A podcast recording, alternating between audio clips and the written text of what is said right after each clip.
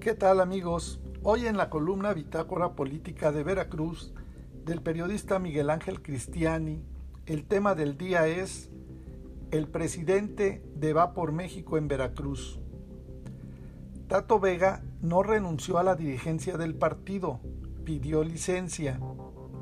De los 14 partidos que hubo en la pasada elección, quedó en el quinto lugar.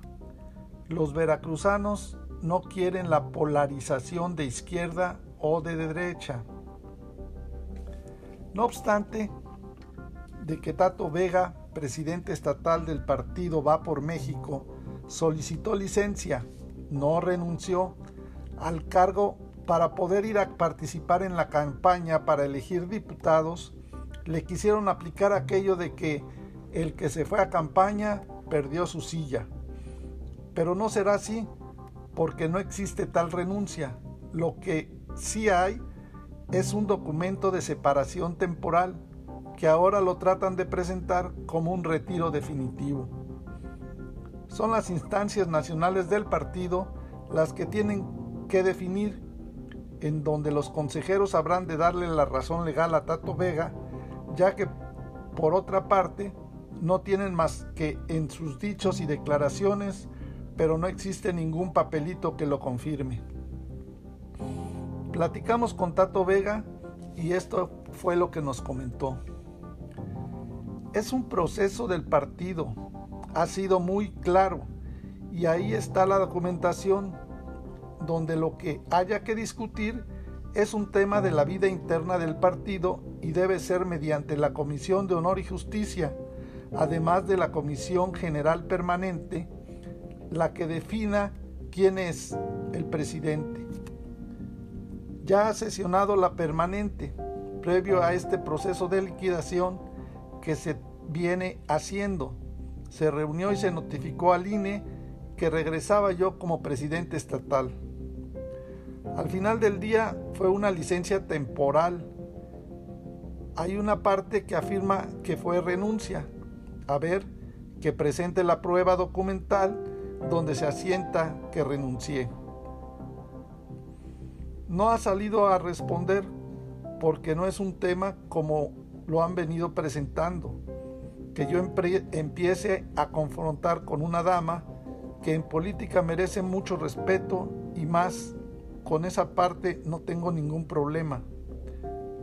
Yo no conozco a la señora, platiqué con ella dos veces cuando se iba a quedar en el interinato.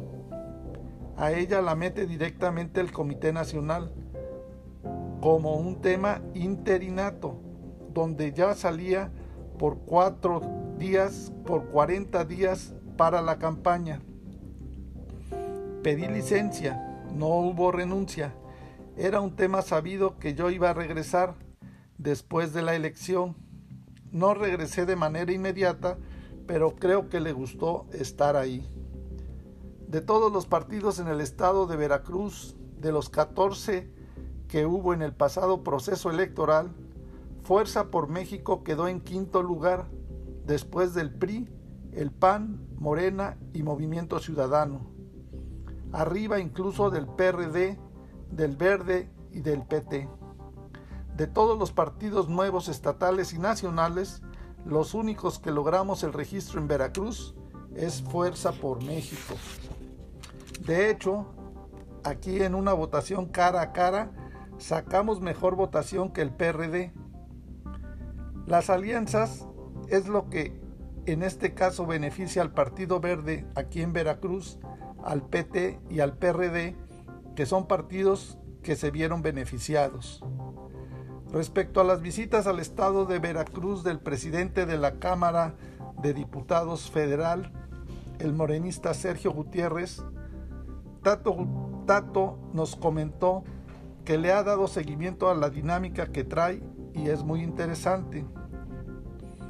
Siempre los veracruzanos, históricamente, cuando vemos que alguien de aquí de Veracruz sobresale en lo nacional, queremos que haga algo por nuestro estado y creo que Sergio Gutiérrez está tocando la puerta. Cuando siendo francos, no lo conocíamos muchos, a lo que no lo identificábamos. Ha logrado permear muy bien.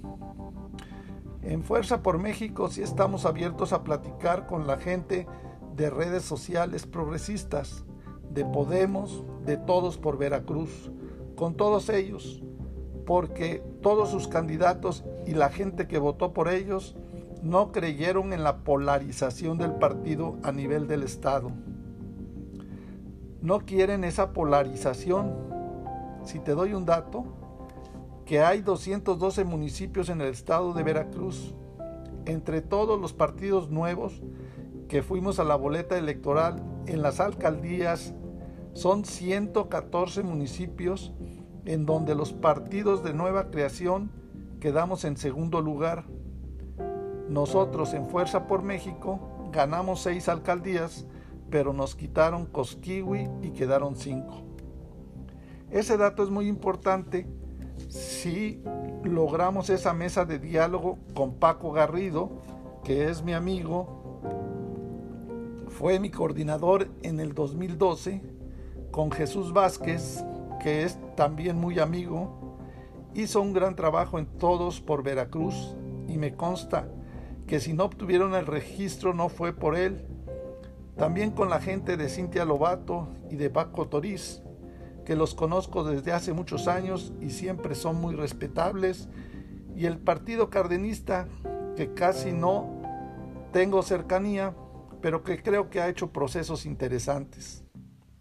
Redes sociales, que estuvo una gran participación, si no me equivoco, obtuvieron 98 mil votos en el puerto de Veracruz, se quedaron a un pelo de gato. La esencia de todo ello es que la gente votó por los partidos nuevos, es que no quieren ver la polarización. No podemos vivir en un país y en un Veracruz que es para la izquierda o para la derecha, porque los que salimos perdiendo somos los que estamos en medio. Hoy creo que sí hay buena ruta para poder transitar hacia la elección del 2024 en una mesa de diálogo que no es lo que está haciendo ahorita Morena, de quitarle diputados o alcaldes a un partido que son funcionarios que están a prueba y que ya deben de dar resultados. Para más información del estado de Veracruz, te invitamos a contactarnos en nuestras redes sociales de internet en www.bitácorapolítica.com.mx. Hasta la próxima.